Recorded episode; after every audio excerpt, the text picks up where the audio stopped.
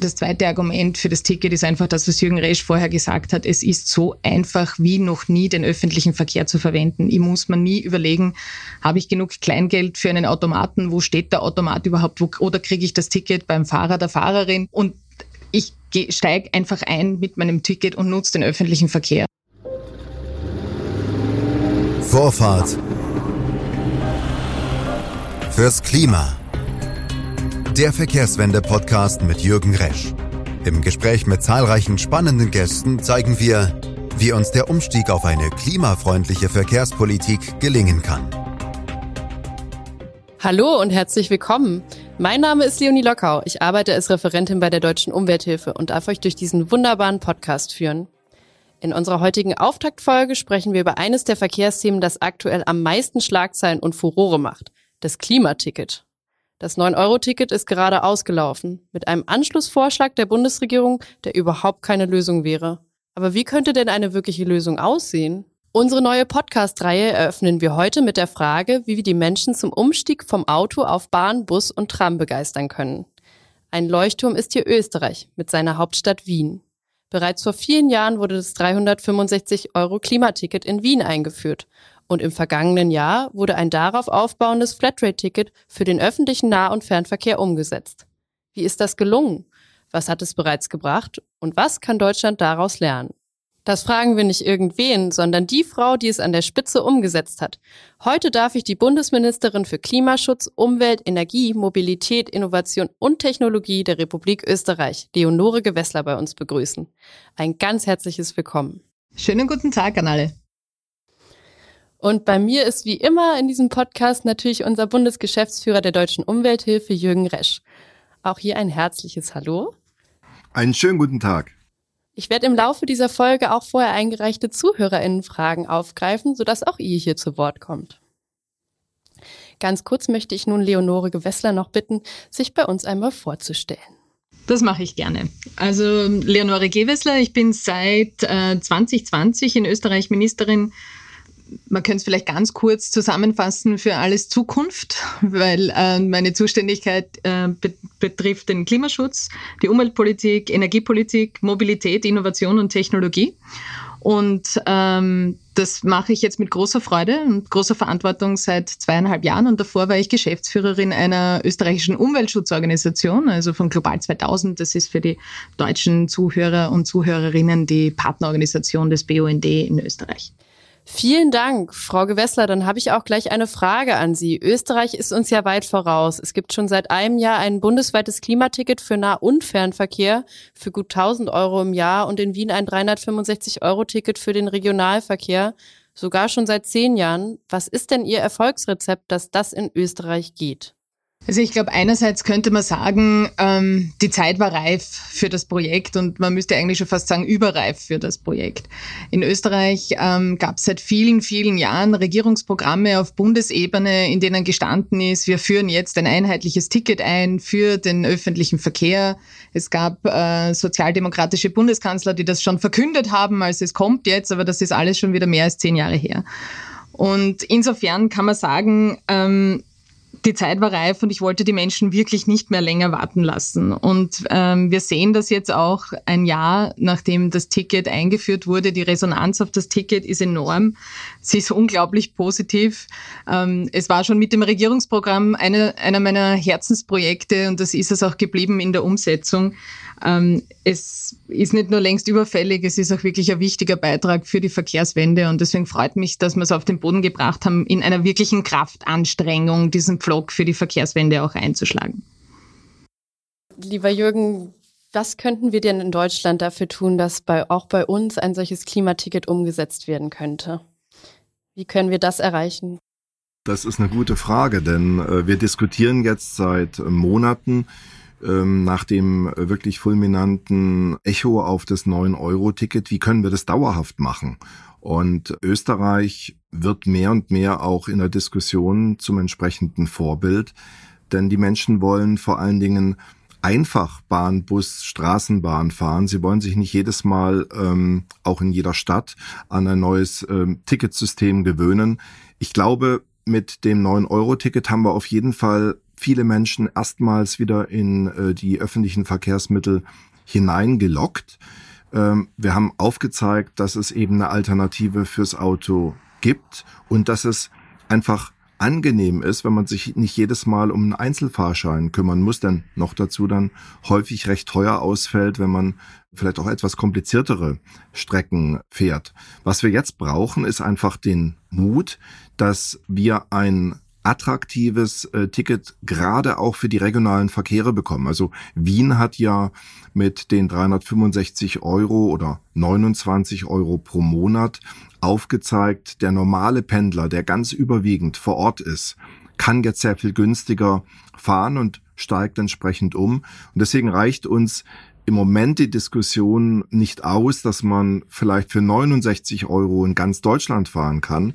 Für die allermeisten Menschen ist der Teil viel wichtiger, dass es eben in den 30 Kilometern, in denen man sich normal bewegt, günstig wird. Und deswegen, was wir jetzt brauchen, ist eine breite Diskussion in der Gesellschaft und wir brauchen mutige Entscheidungen im Deutschen Bundestag, die Entscheidung des Koalitionsausschusses noch ein bisschen aufzubohren, dass wir zumindest auch für die örtlichen oder auf Landesebene ein 365-Euro-Ticket wie in Österreich bekommen. Ich kann da vielleicht noch kurz anschließen aus der österreichischen Erfahrung, wenn ich darf. Also es war natürlich auch auf, auf bei, bei uns ein, ein Riesenwunsch der Bevölkerung hier. Also die Idee dieses, dieser Flatrate-Tickets hat sich bewiesen in Österreich, hat sich in Wien bewiesen, hat sich in Vorarlberg bewiesen. Auch in Tirol gab es schon ein, ein Ticket, das im öffentlichen Nahverkehr fürs ganze Bundesland gegolten hat. Es gab einen riesen Wunsch der Bevölkerung, aber natürlich gab es auf der anderen Seite auch viel Skepsis in der Branche, viel politischen Gegenwind, all die, die organisatorischen Fragen, die es zu klären gilt von wer ist wofür verantwortlich, wie organisiert man das Ganze, wer finanziert das, äh, wie werden Kosten abgegolten und so weiter und so fort.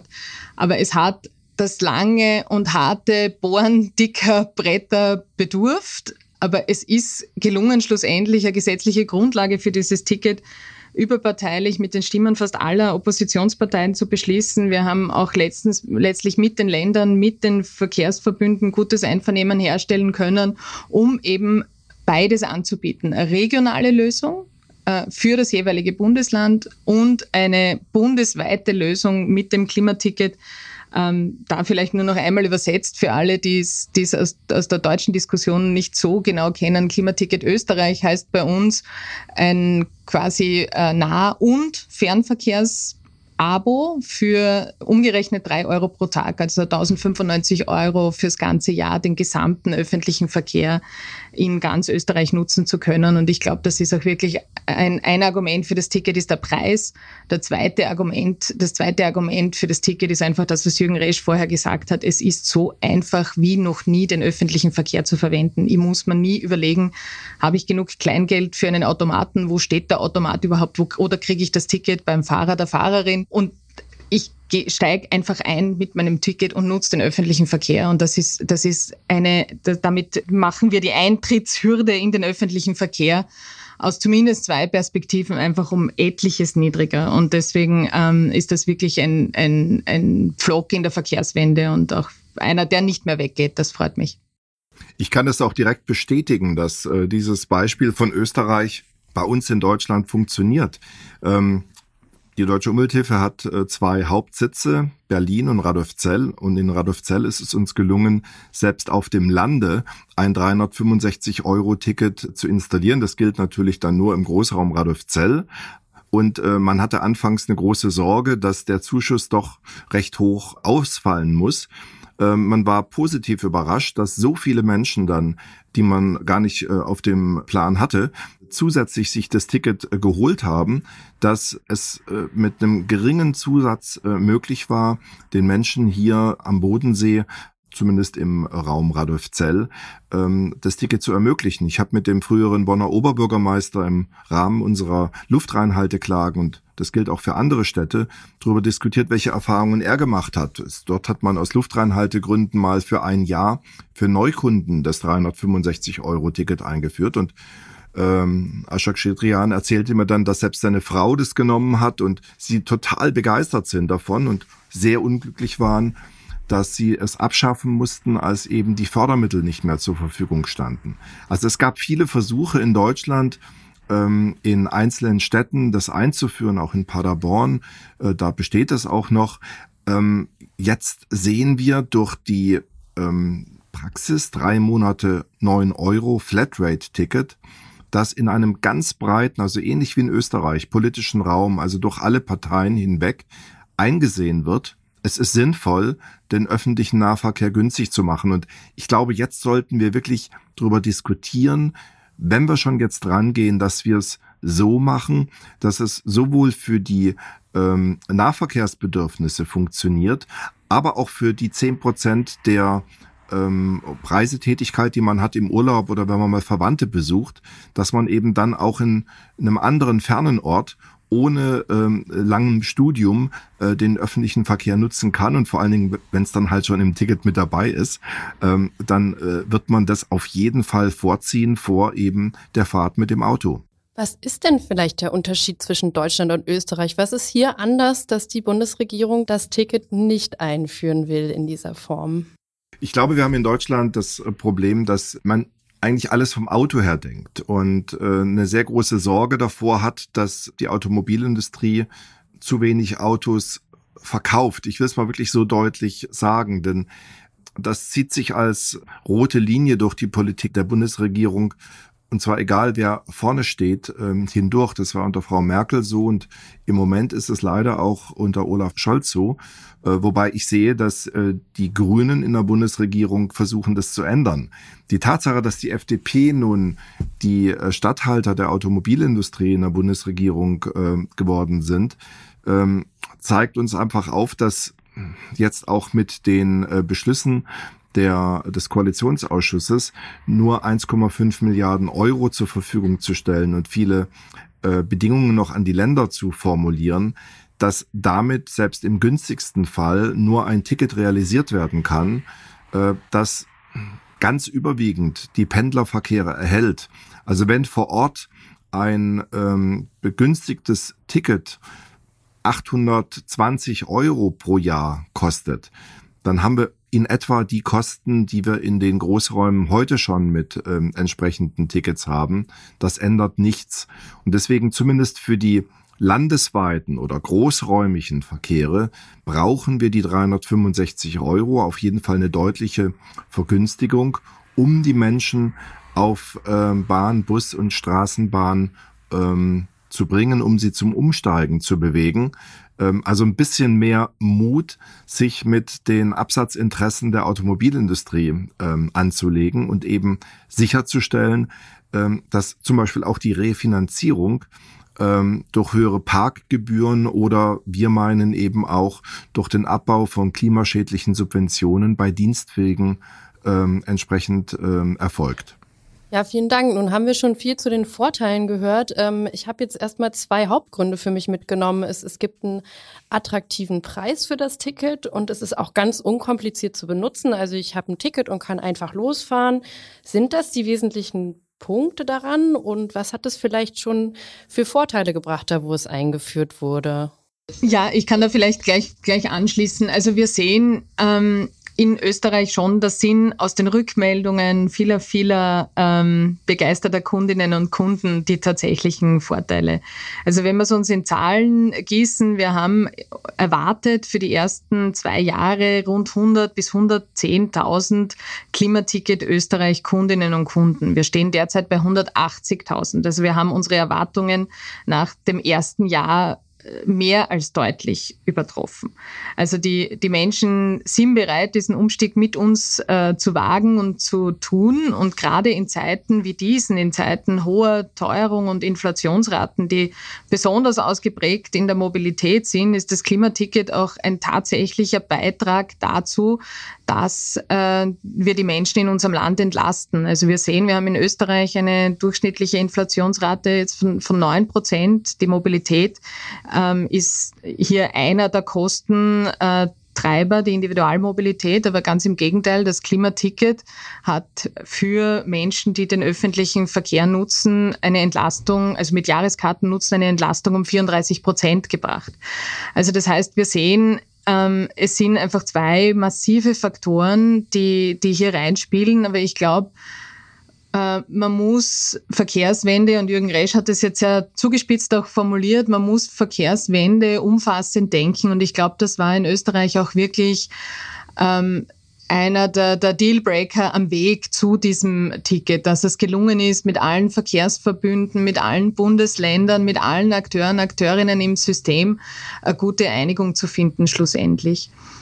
Wenn wir ähm, Menschen in den öffentlichen Verkehr bringen wollen, und das wollen wir, sonst sind nämlich unsere Klimaziele unerreichbar, ähm, so ehrlich muss man sein. Der, der Verkehr ist in Österreich eines der zentralen Sorgenkinder in der Klimabilanz. Die Emissionen haben sich viele, viele Jahre komplett kontraproduktiv entwickelt.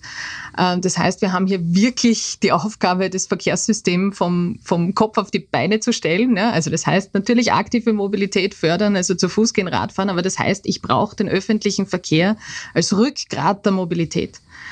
Und da haben wir uns bewusst dazu entschieden, Geld in die Hand zu nehmen, um mit dem Ticket dieses Rückgrat der Mobilität auch leistbar zu machen und leistbarer zu machen.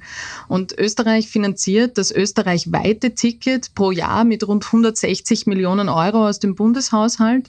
Und die regionalen Tickets, also die Bundesländertickets in Österreich, werden noch einmal mit 180 Millionen Euro pro Jahr aus dem Haushalt finanziert. Also zur äh, Einordnung, wir sind im Normalfall so Faktor 1 zu 10 ähm, in, der, in der Größenordnung. Ähm, aber wir haben auch immer gesagt, ähm, das Ticket ist ein Teil der Verkehrswende. Wir brauchen zumindest und zeitgleich die zwei anderen Säulen, nämlich den Ausbau der Infrastruktur. Deswegen investieren wir ähm, Rekordsummen in den Ausbau der Bahninfrastruktur, also in den nächsten sechs Jahren 18 Milliarden Euro rein in die Bahninfrastruktur. Dazu gibt es noch Förderprogramme für die Privatbahnen, für Stadtregionalbahnen, also für die Ballungsräume, wo wir Infrastruktur mitfinanzieren. Und als zweite Säule, wir brauchen ein gescheites Angebot. Also es braucht einen, einen, einen sinnvollen Taktverkehr mit kurzen Umsteigezeiten, mit, äh, mit raschen äh, Zeiten zwischen den Knotenpunkten. Und deswegen investieren wir auch ins Angebot. Also zwischen ähm, jetzt auf die Perspektive bis 2029 ist bereits fixiert, dass wir das Angebot um 25 Prozent ausweiten im öffentlichen Verkehr auf der Bahn. Ähm, aber das heißt, wir evaluieren ständig auch drüber, also im öffentlichen Verkehr und auf der Bahn, aber wir evaluieren ständig ähm, weiter, wo kann man noch ausweiten, wo gibt's noch Bedarf. Und ich glaube, ähm, wir brauchen einfach alle drei Säulen. Wir haben uns bewusst auch für die alle drei Säulen gleichzeitig entschieden. Ja, also wir haben auch nicht mehr die Zeit, dass wir zuerst das eine machen und dann das andere. Wir brauchen äh, hier wirklich ähm, viele Entscheidungen und die notwendigen Weichenstellungen jetzt und gleichzeitig. Und das war auch in unserer Diskussion einer der Hebel, um auch die ähm, Skeptikerinnen und Skeptiker auf an Bord zu bekommen, weil die Diskussion ist viele Jahre äh, gelaufen. Wir machen auf der Ticketseite nichts, weil wir müssen zuerst XYZ machen und das haben wir gedreht in wir können nicht mehr warten. Wir machen alle drei Dinge jetzt, weil das ist das, was die Verkehrswende braucht. Ja, ich bin da Leonore Gewessler ausgesprochen ähm, dankbar, dass sie genau diesen Punkt anspricht, die Gleichzeitigkeit der Maßnahmen. Denn wir haben in Deutschland eine Diskussion, die ähm, beispielsweise vom äh, Verkehrsministerium über den parlamentarischen Staatssekretär Teurer ähm, ähm, aufgekommen ist, der gesagt hat, ja, aber ähm, wir müssen natürlich jetzt die vorhandenen Busse und Bahnen einfach zu anderen Zeiten auch noch voll bekommen. Wir wollen hier nicht auf äh, Kapazitätsveränderung und Ausbau setzen. Ähm, und wir haben jetzt im Moment in Deutschland die sehr große Sorge, wenn wir keine Nachbesserung der Beschlüsse bekommen, dann wird gerade die Auflage, dass die Länder auch mindestens 1,5 Milliarden Euro aufbringen müssen, schlichtweg dazu führen, dass äh, 1,5 Milliarden Euro fehlen für auch nur Instandsetzung oder Wartung. Denn es Geld reicht ja nicht einmal dazu aus, einen vergleichbaren Ausbau vorzunehmen. Für uns ist ähm, in der verkehrspolitischen Diskussion Österreich seit jetzt äh, zwei Jahren ein leuchtendes Vorbild, denn wir sehen, dass auch die Infrastrukturverbesserung bei der Bahn sehr viel schneller vorangehen kann, dass zum Beispiel Elektrifizierungen auf der Strecke, was der Schlüssel dafür ist, Schienenstrecken mit einer ganz anderen Kapazität äh, zu nutzen, auch attraktiver zu nutzen, Züge schneller, sauberer, ruhiger fahren zu lassen, auch äh, Güterzüge mit sehr starken Lokomotiven, die es gar nicht äh, mit Dieseltraktion gibt, auf die Schiene zu bringen und damit eben eine Verlagerung von äh, Gütertransporten vorzunehmen. Das geht nur, wenn wir eben nicht nur jetzt am Ticket Veränderungen vornehmen, sondern dafür sorgen, dass die kaputtgesparten öffentlichen Verkehre in Deutschland die entsprechenden Mittel bekommen. Und dafür braucht's halt noch einige äh, Geldbeträge. In Österreich, auch in der Schweiz sehen wir, dass pro Einwohner sehr viel mehr Geld investiert wird. Jetzt haben wir natürlich in Deutschland dieses Geld nicht ähm, rumliegen, aber wir geben es in eine falsche Richtung aus. Und deswegen glaube ich, dass man sich sehr stark in der Finanzierung Gedanken machen muss, wie diese Umsteuerung stattfinden kann, wie man eben bestimmte Subventionen zum Beispiel für Luxusdienstwagen ähm, oder für auch Mittelklasse-Dienstwagen, aber mit einem hohen Spritverbrauch einfach nicht mehr macht und dieses Geld dann für den Ausbau von Bahn, Bus und Tram einsetzt. Damit sind dann auch einige unserer ZuhörerInnen-Fragen beantwortet. Ich schaue jetzt nochmal mit Ihnen auf die Bedenken. Ähm, was sind denn vielleicht Vorbehalte der Gegnerinnen und Gegner des Klimatickets? Was wird ins Feld geführt und was können wir darauf antworten? Also ich glaube, in Österreich, wir haben ein paar Dinge schon gestreift, war sicher eine der zentralen Diskussionen, die wir geführt haben, eben dieses Entweder-Oder, das wir gerade diskutiert haben, dass wir rauskommen müssen aus der Debatte äh, zuerst das eine, das das andere oder es gibt eben entweder Infrastruktur oder günstiges Ticket. Wir brauchen einfach beides. Wir brauchen Angebot, wir brauchen Infrastruktur, wir brauchen leistbare Tickets. Das muss Hand in Hand gehen. Ähm, und dies, das, wenn wir die Verkehrswende ernst nehmen, dann, dann müssen wir die drei Dinge gemeinsam diskutieren. Aber natürlich ist der öffentliche Verkehr, und das ist vielleicht der zweite ähm, Thematik, die, die bei uns sehr stark diskutiert wurde, eine Struktur, die sehr stark föderal organisiert ist. Also wir haben ähm, Verbünde, die, ähm, die, die die Verkehre in einem Bundesland oder in einer Region bündeln äh, über, über das Angebot, über die Tarifgestaltung bisher. Ähm, und da gab es natürlich viele Sorgen. Wenn jetzt die Bundesregierung kommt und sagt, wir hätten jetzt gerne ein Ticket zu diesem Preis und zwar bis dann, ähm, da stellen sich natürlich viele Sorgen, äh, viele Fragen. Also wie, wie wird das vertrieben? Wie stellen wir sicher, dass die Abgeltung äh, fair ist? Wie stellen wir sicher, dass wir das organisatorisch hinkriegen?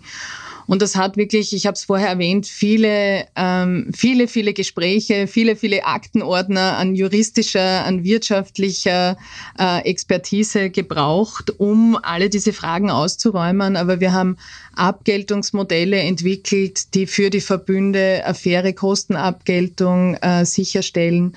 Wir haben ähm, gemeinsam einen, eine Vertriebsplattform entwickelt für das ähm, österreichische Klimaticket, dass wir äh, die wir auch weiterentwickeln wollen, wirklich als diskriminierungsfreie die Vertriebsplattform für den öffentlichen Verkehr in Österreich. Also wir haben Schritt für Schritt alle diese Sachfragen äh, abgearbeitet, um, um zu einer guten Einigung zu kommen, weil natürlich, das ist ein Großprojekt, das das Gesicht und in mancher Weise auch die Struktur des öffentlichen Verkehrs nachhaltig verändert in einem Land. Und ähm, das, das muss man einfach fundiert angehen mit den Partnern und Partnerinnen. Aber ähm, es war wirklich der Wunsch der Bevölkerung ähm, groß. Es war klar, die Menschen warten drauf und ähm, wir haben dann haben es gemeinsam geschafft, eine gute Lösung zu finden. Aber natürlich ist das kein, ist das kein simples Projekt und dabei muss ich sagen, wir haben in Österreich vielleicht in manchen Bereichen etwas einfachere Rahmenbedingungen als in Deutschland. Das sei, äh, sei auch an der Stelle erwähnt. Also äh, in unserem Ticket ist der Fernverkehr inkludiert. Der übernimmt in Österreich teilweise die Funktion des Nahverkehrs in einigen Bundesländern mit. Also nicht exklusiv, aber auch. Ja? Also das heißt, wir haben einfach geringere Distanzen im Fernverkehr. Das war leichter, das auch mitzudenken und mit äh, zu integrieren. Und unsere Verbündestruktur ist, glaube ich, etwas konsolidierter als in, als in Deutschland, soweit ich das überblicke. Ähm, also das heißt, wir haben hier wirklich stabile Partner, Partnerinnen ähm, in jedem Bundesland, mit denen man Gespräche führen kann, Verhandlungen führen kann. Und ähm, insofern auch an dieser Stelle und, und jetzt äh, ein, großes Danke an alle, die da auch mitgearbeitet haben. Ja, da braucht's da braucht's Menschen und Personen und ähm, im österreichischen Fall auch Parteien, äh, die das pushen. Also das Wiener Klima, das Wiener 365-Euro-Ticket ist unter grüner Regierungsbeteiligung entstanden. Das ist kein Zufall. Es braucht, es braucht Menschen, die das antreiben, aber es braucht viele, die mitarbeiten, mittun, äh, mit die Lösungen entwickeln. Also auch ein wirkliches Danke an die Bahnunternehmen in in Österreich. Ohne deren Expertise zum Beispiel beim Vertrieb hätte man jetzt kaum eine nationale Vertriebsplattform. Also da braucht es viele, die mittun, aber ich glaube, kaum was ist so stark wie eine Idee, deren Zeit gekommen ist. Und äh, ich glaube, das ist einfach äh, jetzt die Zeit dafür, genau solche Projekte umzusetzen. Ja, und ich denke, ohne dem Beispiel aus Österreich hätten wir auch gar nicht den Mut äh, gehabt in der deutschen Politik, ähm, jetzt mal die ersten Trippelschritte zu machen. Und ähm, ich kann das auch nur bestätigen, dass die Deutsche Bahn hier sehr konstruktiv mit dabei ist.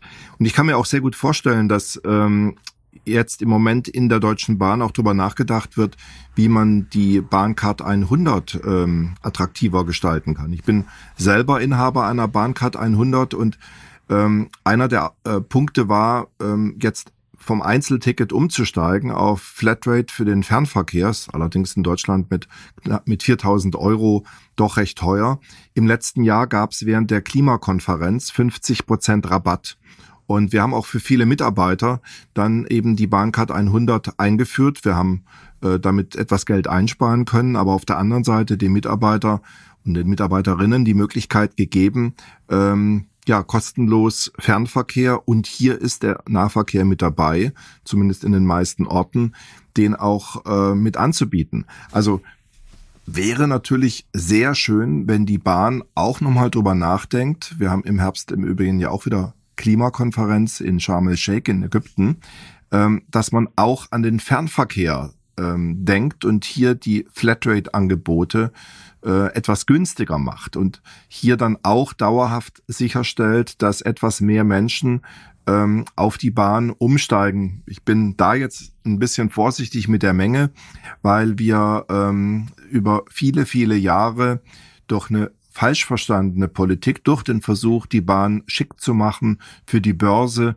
durch unterlassene Investitionen in die Infrastruktur, ähm, hier noch gewisse Kapazitätsgrenzen haben und wahrscheinlich auf Jahre noch Baustellen. Aber ich wünsche mir eigentlich genauso wie Österreich äh, in Deutschland zeigt, dass man äh, mit Gewinn äh, Schlafwagen betreiben kann, dass ähm, vielleicht auch die Deutsche Bahn jetzt den Wettbewerb aufgreift und sagt, wir schauen doch mal, was ähm, in anderen Ländern gut gemacht wird, wie man die Menschen, wie man das Reisen noch attraktiver machen kann, auch unter den Ticketgestaltungen. Und zwar jetzt dann nicht den Weg geht, immer neue, neue Sonderangebote zu kreieren, die über einmal über Edeka und einmal über Aldi verkauft werden, sondern dass man so ein bisschen an in Richtung ähm, Flatrate öffentliche Verkehre nutzen, denkt. Und deswegen finde ich das wirklich grandios, dass in Österreich in dieser dritten Stufe 1, 2, 3 Ticket äh, man in ganz Österreich Nah- und Fernverkehr im Flatrate-Modus äh, äh, fahren kann und dann einfach äh, eine Alternative auch tatsächlich zum Auto hat. Äh, und ich bin da auch sehr dran, wenn man ein Angebot macht und sich der Bürger dann überlegen kann, ähm, kann ich wirklich auf ein Auto verzichten? Vielleicht am Anfang mal auf den Zweitwagen, vielleicht irgendwann auch auf den Erstwagen. Ist es auf der Gegenseite wichtig, dass ich dann auch langfristig kalkulieren kann? Und deswegen die drei Monate 9-Euro-Ticket, die konnten ja noch keine grundsätzliche Veränderung der Mobilität mit sich bringen, wenn ich weiß, nach drei Monaten ist es vorbei diese Verlässlichkeit, glaube ich, die ist wichtig, die wir brauchen, um dann einfach zu wissen, wenn ich mich entscheide für eine Alternative zum Auto, ich kann sie auch langfristig nutzen und sie wird von Monat zu Monat besser. Okay, also zur Umsetzung eines Klimatickets brauchen wir auf jeden Fall Organisation und Durchsetzungskraft. Ich möchte aber auch noch mal auf ein weiteres Hauptargument schauen und zwar auf die Finanzierung. Jürgen, du hast es schon angesprochen, man kann es gegenfinanzieren. Aber kannst du uns noch mal genau erklären, was es kostet und was der Vorschlag ist, wie dieses Geld reinkommen könnte?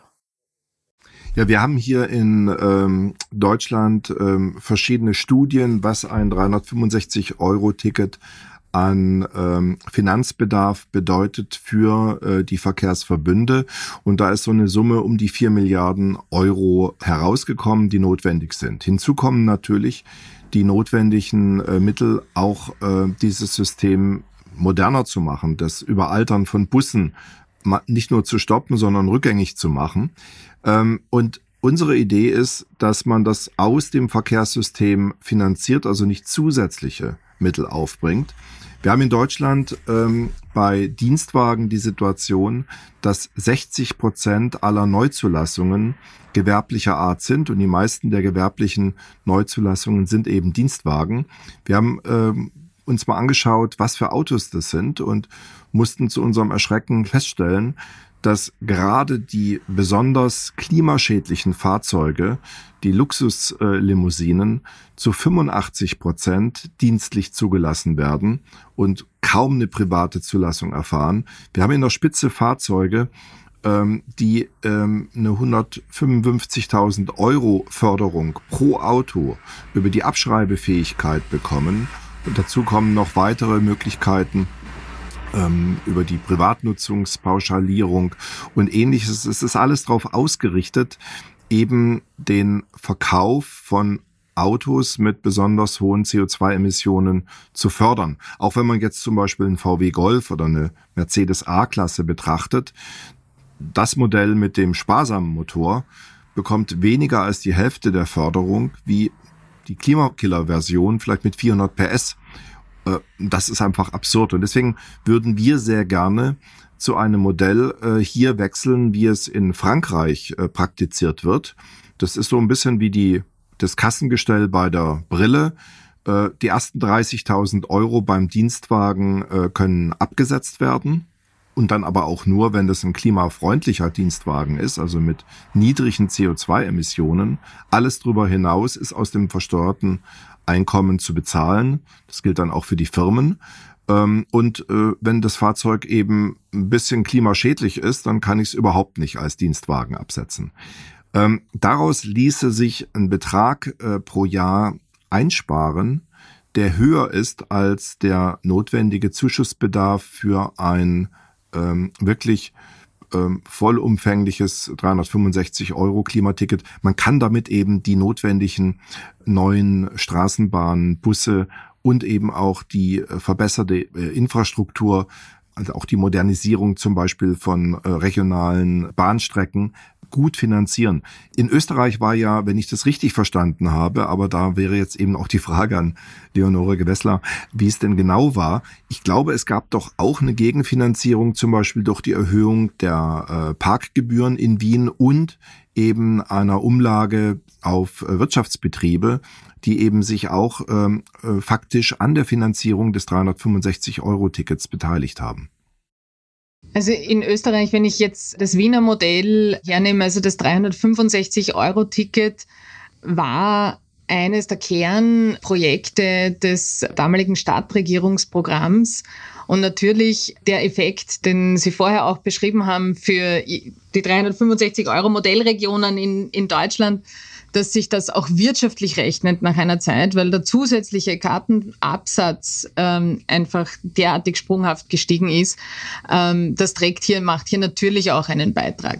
Das können wir in, in Wien nachverfolgen, das können wir in Vorarlberg nachverfolgen. Also das ist einfach, das attraktiviert einfach den Absatz. Wir haben in Wien derzeit eine Situation, dass wir mehr äh, Jahreskartenbesitzer, Besitzerinnen haben als Autozulassungsbesitzer, Besitzerinnen. Wir haben ähm, parallel dazu ähm, auch ähm, Maßnahmen gehabt, wie eben die Frage ähm, äh, Parkraumbewirtschaftung, die ist in den letzten Jahren auch ausgedehnt worden ähm, in der Fläche, nicht so sehr in der Höhe, aber in, auf jeden Fall in der Fläche. Aber es war wirklich bewusst, wie auch jetzt auf Bundesebene, eine budgetpolitische äh, Entscheidung, hier einen Schwerpunkt in der Finanzierung zu setzen. Das war auch auf Bundesebene die Debatte. Ähm, parallel dazu arbeiten wir natürlich auch dran, ähm, Schritt für Schritt, und das sind komplexe Reformprojekte, ähm, klimaschädliche Subventionen abzubauen. Also wir haben die Flugticketabgabe reformiert in Österreich, wir haben die Normverbrauchsabgabe reformiert in Österreich. Aber das sind bei uns Prozesse, die parallel ähm, laufen und in, ähm, in der Budgetierung nicht so eins zu eins verknüpft sind, wie sie in Deutschland verknüpft sind oder verknüpft werden. Da fällt mir jetzt die, die Bundespol der bundespolitische, der deutsche bundespolitische Blick drauf. Ähm, aber es war bei uns wirklich in den Budgetverhandlungen völlig klar, wenn wir das Projekt äh, forcieren wollen, und das wollen wir, dann braucht es die notwendige budgetäre Unterfütterung und für die habe ich auch gekämpft. Und erfolgreich. Es ist, ähm, es ist wirklich eines der, der, der schönsten Projekte, weil es einfach so für so viele Menschen konkret was Positives verändert. Also jede investierte Stunde von mir und von meinem Team, jedes, weiß ich nicht, graue Haar ist es wert, weil es einfach ein, ähm, ein wirklich wunderbares Projekt ist, weil es im Leben vieler Menschen einen positiven Unterschied macht und, und was für die Zukunft beiträgt. Und ich freue mich natürlich, ähm, also wir diskutieren ähm, jetzt mit, also in, in, für in Deutschland eine ähnliche Debatte. Ich freue mich natürlich, wenn das zu einem Exportschlager wird. Also wir hatten Anfragen von Großbritannien bis Japan ähm, und ähm, ich freue mich natürlich, wenn es viele, viele Nachahmer und Nachahmerinnen findet, weil es einfach eine zentrale Säule ist für die Verkehrswende. Dann hätte ich zum Schluss noch jeweils eine ganz kurze Frage mit der Bitte um eine kurze und klare Antwort aus den Erfahrungen in Österreich. Welchen Tipp können Sie uns mitgeben, wie wir die Einführung des Klimatickets in Deutschland noch hinkriegen können? Also kurz und knackig äh, ist gar nicht so einfach, wenn ich die Menge an, an Hintergrundarbeit, die dafür reingeflossen ist, äh, betrachte. Aber ich glaube, ähm, dranbleiben. Dranbleiben ist das, ähm, was das Wichtigste ist. Es ist, also es hat wenn man die Geschichte der Einführung des Klimatickets in Österreich mitverfolgt, auch in der medialen Wahrnehmung mitverfolgt, es ist enorm äh, diskutiert worden, es ist viel gerungen worden, es ist äh, viel diskutiert worden, aber am Ende ähm, zahlt sich Hartnäckigkeit aus, zahlt sich Durchhaltevermögen aus und äh, wenn also das Projekt, das einem wichtig ist, auch auf den Boden zu bringen, ähm, ist dann einfach ähm, heißt einfach auch dranbleiben, nicht aufgeben und hartnäckig bleiben. Und ähm, ich glaube, das, ähm, das haben wir auf jeden Fall mit dem Projekt geschafft. Also ich möchte Sie da auch wirklich, äh, liebe Leonore Gewessler, äh, beglückwünschen zu diesem äh, Positivbeispiel. Vieles in der Umweltpolitik äh, wird ja eher unter Verzicht und äh, Entbehrung betrachtet. Aber das österreichische Modell zeigt eben auf, dass Klimaschutz und Mobilitätswende ähm, ja letztendlich auch mit einem Lächeln und mit einem Lachen möglich ist, mit einer Freude, ähm, und ähm, eben auch äh, Komfortgewinn. Also ich kann äh, berichten aus unserem vierjährigen äh, Projekt hier im, ähm, äh, im Durchsetzen des blauen Tickets, des Klimatickets für Deutschland, dass wir überall dort, wo wir eben diese Modellprojekte hatten, auch Reutlingen, wir haben mal einen Kongress dazu auch veranstaltet, die Referenten mit leuchtenden Augen berichtet haben, äh, wie doch die Bevölkerung das gerne annimmt. Und jetzt die Chance auch zu haben, von den Erfahrungen in Österreich zu lernen, in Deutschland das umzusetzen, äh, da bin ich einfach sehr dankbar, dass wir dieses tolle Beispiel haben. Und ich hoffe, dass das sich entsprechend weiterentwickelt und noch viele, viele Österreicher dazu bringt, ähm, das entsprechende Ticket entweder für die ähm, fürs Land, fürs Bundesland oder für ganz Österreich zu erwerben. Jürgen, dann auch an dich noch diese kurze und knackige Frage. Schaffen wir das denn? Kriegen wir das mit dieser Bundesregierung noch hin? Ja, natürlich. Wir sind äh, sehr zuversichtlich, dass äh, auch diese Bundesregierung noch die richtigen Entscheidungen trifft. Und deswegen haben wir ähm, Anfang September Klage vor dem Oberverwaltungsgericht äh, Berlin-Brandenburg ja erhoben um eben das vollkommen unzureichende ähm, Sofortprogramm für den Verkehrssektor nachbessern zu lassen. Der Expertenrat der Bundesregierung hat äh, festgestellt, dass ähm, diese zwei Seiten Maßnahmen die im Juli vorgestellt wurden von Verkehrsminister äh, Wissing, dass die äh, vollkommen unzureichend sind und rechtswidrig sind. Und deswegen blicken wir jetzt mit großer Freude der Gerichtsentscheidung entgegen. Wenn schon die Bundesregierung und ihre Experten sagen, ähm, wir haben Recht, dann wird hoffentlich dann das Gericht die Bundesregierung dazu bewegen, ähm, das Klimaticket auf den Weg zu bringen. Und wir haben ja Berechnungen vorliegen, dass alleine durch ein solches Klimaticket das attraktiv ist, über sieben Millionen Tonnen CO2 sich jedes Jahr einsparen lassen. Also eine der ganz großen Klimasparmaßnahmen oder äh, Klimaschutzmaßnahmen im Verkehrssektor. Danke für die schönen Schlussworte. Bevor wir uns jetzt verabschieden, noch ein Hinweis. In der nächsten Folge dreht sich alles um das Tempolimit. Schickt uns dazu ab sofort eure Fragen über unsere Social-Media-Kanäle oder per Mail an podcast.duh.de. Wir greifen in jeder Folge eine Auswahl eurer Fragen auf. Und jetzt möchte ich mich ganz, ganz herzlich bei der Bundesministerin Leonore Gewessler und Jürgen Resch für diese tolle erste Folge unseres Verkehrswende-Podcasts bedanken. Danke für den Austausch. Mir hat es riesigen Spaß gemacht. Ja, danke für die Einladung. Und danke dir, Leonie, für die wirklich äh, grandiose Hindurchführung durch unseren ersten Podcast. Ich persönlich nehme aus der heutigen Folge mit, dass für die Durchsetzung solcher Großprojekte auf jeden Fall Hartnäckigkeit essentiell ist und dass wir nicht nur an einer Stellschraube, sondern an mehreren gleichzeitig drehen müssen, um einen Nahverkehr zu erreichen, der einfach günstig und vor allem auch zuverlässig ist und somit eine echte Alternative zum Auto darstellt. Bitte vergesst nicht, unseren Podcast zu abonnieren und zu teilen. Eine Sammlung aller Links und aller weiteren Infos findet ihr unter duh.de slash podcast. Und damit tschüss und bleibt auf der richtigen Spur. Das war Vorfahrt fürs Klima der Verkehrswende-Podcast mit Jürgen Resch. Produziert von der Deutschen Umwelthilfe. Weitere Informationen rund um das Thema Verkehr und saubere Luft sowie die Verkehrswende im Allgemeinen finden Sie auf www.duh.de.